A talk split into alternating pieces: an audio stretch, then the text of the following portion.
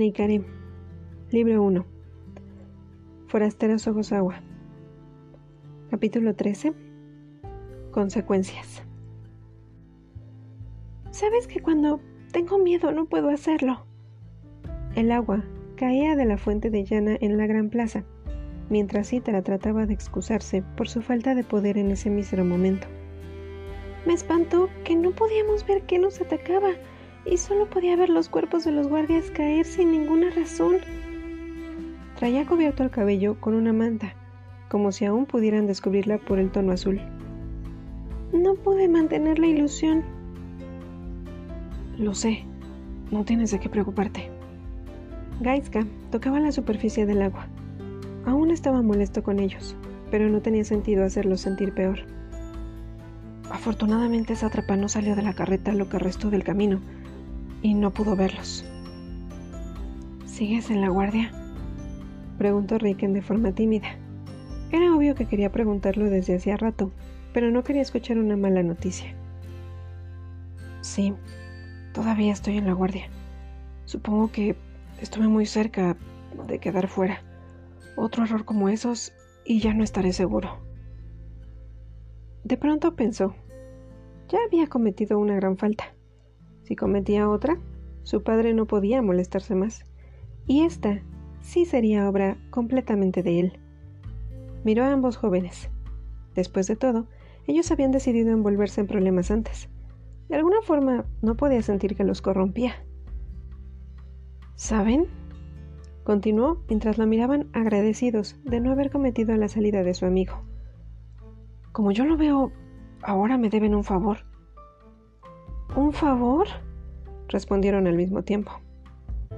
Ajá, dijo radiante de felicidad. Cuando me enteré de que ustedes estaban infiltrados en el palacio de Siben, no dije nada. Levantó una sonrisa lenta y maliciosamente. Ahora ustedes me ayudarán a introducirme en el castillo de Sátrapa. Las miradas de los jóvenes se cruzaron. Te dije que ir era una mala idea.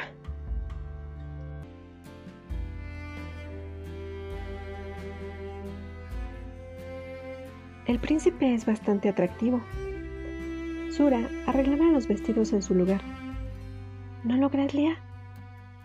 No hubo respuesta fonética. Además, Rafferty es una gran ciudad. A pesar de que la chica no contestaba, la dama sabía que no era por desatención, sino por tristeza.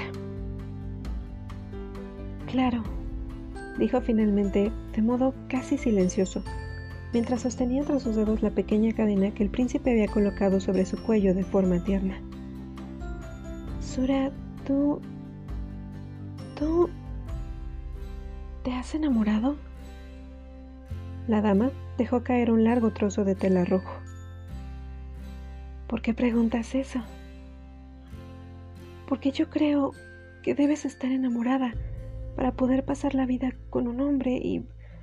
Bueno, no he visto que tú estés con alguien. Trató de que sus palabras no sonaran como un reclamo. No quiero ofenderte, pero a veces he pensado que la razón es porque no lo has encontrado o porque de esa forma eres feliz. Sura sonrió comprendiéndola. Alguna vez amé a un hombre, pero hizo algo que yo nunca le perdoné y decidí que no podía seguir con él. ¿Y eres feliz? Soy bastante feliz por la decisión que tomé. Sin embargo, una princesa a veces no tiene el lujo de decidir enamorarse. Debe pensar en la felicidad de su pueblo antes que en la propia. Sura tenía razón. Lia tenía un sentimiento egoísta al estar enamorada de Drayden, de sus árboles, del olor de sus frutos, de la gente trabajadora, del sabor de su agua pura. La princesa tendrá varias atenciones con las que no cuenta, además del amor incorruptible del príncipe Siben. Ella rompió en llanto. No amaba al príncipe, no amaba a Rafferty, no como amaba a Drayden. Sura se encontraba dispuesta a sentarse con la chica para darle consuelo, cuando de pronto llamaron a la puerta. Tocó el hombro de la joven y se dirigió a abrir. Sátrapa se encontraba parado en el marco. Puedes retirarte, le dijo en un tono despectivo. Sura salió de la habitación haciendo una reverencia. ¿Pero qué? Ah, se sentó junto a la desconsolada. Sé que lo extrañas, querida, pero no es necesario llorar. Le alcanzó un pañuelo para que se limpiara. Son solo unos días. Después de la espera, no tendrás que separarte nunca más de él. ¿Acaso no estás agradecida? Lía pensó en las palabras de Sura. Su felicidad se limitaba a hacer lo que le correspondía como princesa.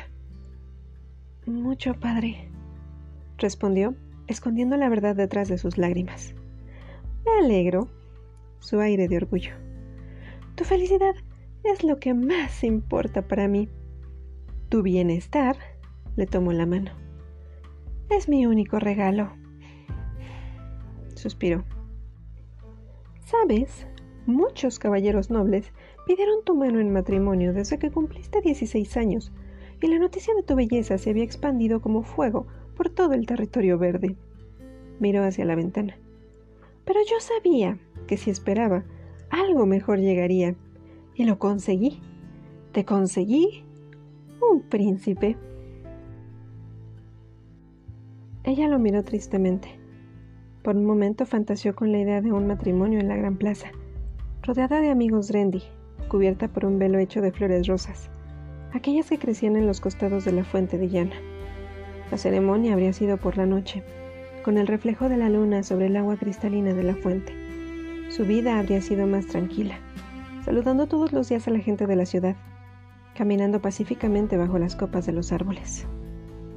Por supuesto, el tenerlo como prometido no fue cosa fácil, continuó mientras se levantaba. Él también había tenido propuestas de matrimonio, pero al verte, levantó de la barbilla el rostro de la chica suavemente. Supo que tú eras la indicada. Salió de la habitación. Por cierto, regresó rápidamente. Un soldado de la guardia de Rafferty vendrá a visitarnos de ocasión en ocasión para reportarle tu estado al príncipe. Debes verte siempre presentable y feliz de su unión. ¿Entiendes? Ella asintió con la cabeza mientras su padre salía por la puerta. Tal vez no podría ser la novia feliz que ella se imaginaba, pero sería la novia que su pueblo necesitaba para relacionarse con la gran ciudad. Rafferty. Después de todo, Dryden era su tierra natal. De alguna forma se lo debía. Volvió a tomar la cadenita entre sus dedos. ¿Quién habría sido la chica con intenciones de desposar al príncipe de las zonas boscosas? Abrió la ventana para despejarse un poco. Vio un grupo de jóvenes platicando a la sombra de un gran arbusto. Reconoció a uno de ellos. Era uno de los guardias que la habían cuidado en el camino de regreso. Había visto su rostro. Él también la había mirado. Hacía tiempo que no escapaba. No sabía qué había pasado en el bosque, pero ese chico lo había vivido personalmente. Tal vez era tiempo de otra aventura.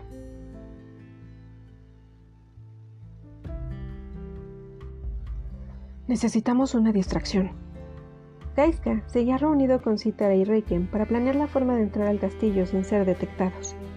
Cítara era parte esencial del plan, pero la chica parecía reacia a participar. Vamos, Tara, te necesito. No podremos hacerlo sin ti. Entonces, creo que no podrás hacerlo. Se cruzó de brazos. Vaya, parece que mi amiga desapareció tras haber sido descubierta. Ni siquiera tuviste que pagar tú las consecuencias. Miró al cielo. Casi es hora de que me vaya al entrenamiento y aún no sé si puedo contar contigo. La tomó de las manos. La tara de antes no se habría detenido a hacer alguna travesura. Nos pones en gran riesgo a Reiken y a mí. Volvió a atarse la manta sobre el cabello. Y ni siquiera sé exactamente cuál es tu razón. Quítate esto. Gaiska descubrió de forma un tanto violenta la cabeza de su amiga. La razón no importa. ¿Acaso pregunté yo cuál era la razón de que se hubieran escabullido? Lanzó a un lado la manta. Necesito tu ayuda. Eso es todo lo que importa. Recuerda todas las veces que yo he estado contigo cuando me has necesitado. La chica lo miró a los ojos. De acuerdo. Gaiska sonrió. Volvió a mirar al cielo. Es demasiado tarde. Los veré afuera de mi casa al regresar del entrenamiento. Idearemos algo para poder entrar. Mientras tanto, necesito que piensen en la forma de infiltrarnos sin que nadie se dé cuenta. Se alejó corriendo. La primera vez le salió bastante bien. La tierra de los campos de práctica estaba desierta de pasto en el centro. Algunos hombres combatían en parejas con espadas y otros con lanzas. Alrededor corrían grupos de jóvenes que eran dirigidos por fuertes hombres con insignias en los brazos. Los entrenadores los motivaban con gritos para lograr un mejor desempeño. Todos los líderes vestían ropas color olivo. Los alumnos llevaban solo un ropón de color paja que cubría hasta sus rodillas. Cuando Gaiska llegó al entrenamiento, David ya se hallaba en el campo de tiro. Al verlo, lo saludó con una mirada y se dispuso a disparar, teniendo una perfecta puntuación al ingresar la flecha por el centro del blanco. Los entrenadores los asignaban de acuerdo a cómo iban llegando. Espada, combate cuerpo a cuerpo, arco. Nombre, había llegado a la asignación. Gaiska. Combate con lanza. Determinaron al ser su turno. Campo número 8. Anotó en un papel el entrenador. Te batirás con David. Gaiska dejó sus cosas. En el vestidor se encontraba un grupo de jóvenes preparándose también. Le entregaron unas vendas para cubrirse las manos y una larga vara de madera sin punta con la que pelearía. Escuché que te pusieron con David, un joven más pequeño de estatura se había percatado de su contrincante. Es alguien para tener cuidado. Es de lo mejor. Podría decir que es perfecto en todas las técnicas. Un nuevo rostro se unió a la conversación. Seguramente el desempeño de David era bien conocido. No le des la espalda. Lo golpearon amigablemente en el hombro y salieron. Al salir, Gaiska se dio cuenta de que el otro joven estaba calentando. Tenían razón era casi imparable. Al llegar lo había visto en el arco, y sin más descanso había pasado a otra rutina. El sudor de la frente le indicaba que llevaba más horas de ventaja. David relajaba algunos músculos cuando se percató de la presencia de su contrincante al entrar al campo. Como si se tratara de un desconocido más al que hay que derrotar, tomó su vara de madera y se colocó en posición. Serán dos caídas máximo, indicó un hombre sentado al frente del campo. ¡Comiencen! Kaiska ni siquiera había acomodado en una posición cómoda su lanza cuando David ya había recorrido toda la distancia que lo separaba para atacar. Gaiska dio un brinco hacia atrás y de inmediato se colocó para esquivar el segundo ataque de su contrincante. Se dio cuenta de que el joven parecía resentido por algo con él. El robusto hombre los observaba con atención y hacía rápidas anotaciones. Veo que han decidido castigarme a mí, el hijo puro del capitán no podría ser reprendido, ¿cierto? David se detuvo un momento. ¿De qué estás hablando? Gaiska bajó la guardia y un segundo después recibió un golpe en el brazo. Esto último lo hizo reflexionar sobre su posición. Tomó por un extremo la lanza y la extendió con toda su fuerza, sacando el aire de su rival. David recibía su primer golpe. Subió la cabeza y Gaiska pudo ver temblar su mandíbula. Gaiska se cubrió la cabeza David se había lanzado con la vara de madera en el aire. Gaiska giró sobre el piso y se colocó en la espalda del joven, propinándole su segundo golpe. David estaba arrodillado en el piso, apoyándose también con los brazos. ¿Reprendido por qué? preguntó Gaiska jadeando. ¿No creas que no me di cuenta de que algo extraño pasó con los sirvientes cuando nos atacaron en el bosque? Levantó la vista. Pude ver la misma mirada amenazante del capitán sobre ti. Gaiska Bajó el arma. El joven arrodillado se levantó y empezó a atacar. Gaiska apenas pudo colocar la vara como escudo. ¿Y qué me dices tú del fraude con la flora en Rafferty? Hablaba entre los ruidos de la madera chocando a cada golpe. Lo falso es lo único que mereces. David se veía lleno de ira. No soportaba fallar, pero la charla con el joven lo hacía perder los estribos y cometer más errores. Varios jóvenes se habían acercado a ver la batalla. David era de los mejores peleadores y tal vez era la tercera ocasión que lo derrotaban desde que comenzó su entrenamiento. David estaba agotado, pero su ego era más grande que el cansancio. La mirada de todos estaba sobre él. Gaiska también estaba molesto por su comentario.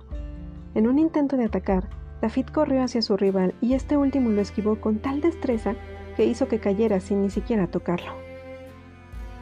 Primera caída, gritó el hombre mientras levantaba la mano en dirección a Gaiska, como dándole un punto. La emoción invadía el campo que atraía más y más gente. David estaba rojo de coraje. Su cabello cubría partes de su rostro. Giró la cabeza a ambos lados, tronando el cuello, y volvió a colocarse. Tú no mereces estar aquí. Su labio tenía sangre. Ni siquiera tienes el estatus para batirte conmigo. Se deslizó haciendo antes una finta y derribó a Gaiska con rapidez. Primera caída. La mano hacia David. La gente susurraba quién sería el segundo en caer. Los jóvenes se colocaron nuevamente. ¿Crees que yo elegí pelear con el arrogante del equipo? David se adelantó a golpear primero. Gaiska lo esquivó y contraatacó. Fue un combate intenso. Ninguno podía caer faltando solo un punto. La gente aplaudía. Hasta los entrenadores habían detenido la actividad. Era difícil llamar la atención de todos, ahora que solo faltaba una caída para elegir al ganador. Gaiska atacó la cabeza del otro joven y David aprovechó para hincarse y girar en círculo con la vara de madera atacando los pies. Gaiska cayó al suelo de espalda. Segunda caída, asintió con la cabeza y estiró el brazo hacia David. Algunos aplausos de los compañeros y otros suspiros de frustración entre las apuestas perdidas. La pelea acabó. Todos regresan a sus actividades. Los entrenadores esparcían a la gente y retomaban la práctica. David arrojó la vara de madera al lado del chico que todavía no se levantaba del suelo. Tal vez creas que puedes llegar a tener el mismo nivel que yo. Escupió un poco de sangre. No estás ni cerca. Se alejó en dirección contraria. El joven apenas pudo levantarse cuando un entrenador lo llamó por su nombre. ¡Kaiska! El muchacho levantó la mano y se dirigió al hombre que lo había llamado. Preséntate en la armería. Volvió a encontrarse con David. También había sido convocado. Su líder en la guardia, capitán Tobok, ha mandado esto para ustedes. Un joven líder los condujo hacia la orilla del campo de entrenamiento. Apartados de los demás, sacó un par de pergaminos. Por falta de respeto y haber desobedecido instrucciones claras de un superior, se les ordena dejar el entrenamiento como castigo y por dos semanas servirán en la gran plaza con tareas como limpieza y reforestación. Además, servirán de asistencia en las bodegas de la ciudad. Entregó los pergaminos a cada uno. Tomen sus cosas y al retirarse entreguen esto a sus guías, dijo tajantemente. El capitán Tobok se reunirá con ustedes en unos instantes. Ambos jóvenes se dirigieron a recoger sus pertenencias, entregaron las cartas y se sentaron a esperar órdenes. Estuve toda la mañana esperando que me sacaran. David se rascaba la cabeza. Parecía que ya tenía previsto el salir antes del campo. Después de la reprimenda, sabía que me volvería a sacar del entrenamiento. Gaiska suspiraba. De algún modo, él también lo sabía desde esa mañana. Al menos ahora sé que el castigo fue parejo. Lo miró. Tu padre sí es el guerrero que yo pensaba. Gaiska no quería hablar de eso. Sin embargo, no tuvo que hacerlo. En ese momento, el mencionado entró a la armería, firmó unos papeles y les hizo una seña con la cabeza para que salieran. Caminaron hacia la plaza. Los comerciantes ya se encontraban vendiendo sus guisos exuberantes. No tengo que decirles por qué no están en el campo en este momento. Tomó unos baldes y se los entregó. Ni tengo que decirles qué hacemos aquí. Lo saben perfectamente. Ambos jóvenes asintieron. David estará en toda la zona este. Señaló por si tenían duda de qué zona era. Gaiska se ocupará de la zona oeste. También la señaló. Durante todas las noches de las siguientes dos semanas se ocuparán de la limpieza de la plaza en las zonas exigidas. Un hombre grande que Gaiska ya había visto antes se acercó a ellos. Este es Grego. Lo supervisará todas las mañanas a su llegada y en las noches revisará el trabajo y cumplimiento de sus labores. Se reportarán con él para la comida y solo tendrán unos minutos de descanso cada vez que él se los permita. Caminó hacia los matorrales. Su primera ocupación en la mañana será la zona verde. Necesita cuidados y atención. En este punto sacó unas navajas. Cortarán las hojas secas y raíces infectadas. Colocó las navajas en los baldes que les había entregado antes. Algunas contienen plagas que podrían sacarles ámpulas o dejarles paralizadas ambas manos, por los que les sugiero que tengan cuidado con ellas. Volvió a caminar, pero ahora hacia el castillo. Una mano o medio cuerpo paralizados no detendrán el castigo. Por último, servirán entregando paquetes de comida como verduras, semillas y fruta en la bodega del castillo. Caminó hacia la parte trasera, donde se encontraba la bodega. Gaiska pudo ver unos cuantos hombres fornidos cargando enormes bultos. Mi recomendación es cuidar los brazos. Los necesitarán para todas las tareas. Golpeó a Grego en el hombro y se marchó. Bueno. El hombre, con los brazos cruzados, los miró con impaciencia. ¿Por dónde comenzamos?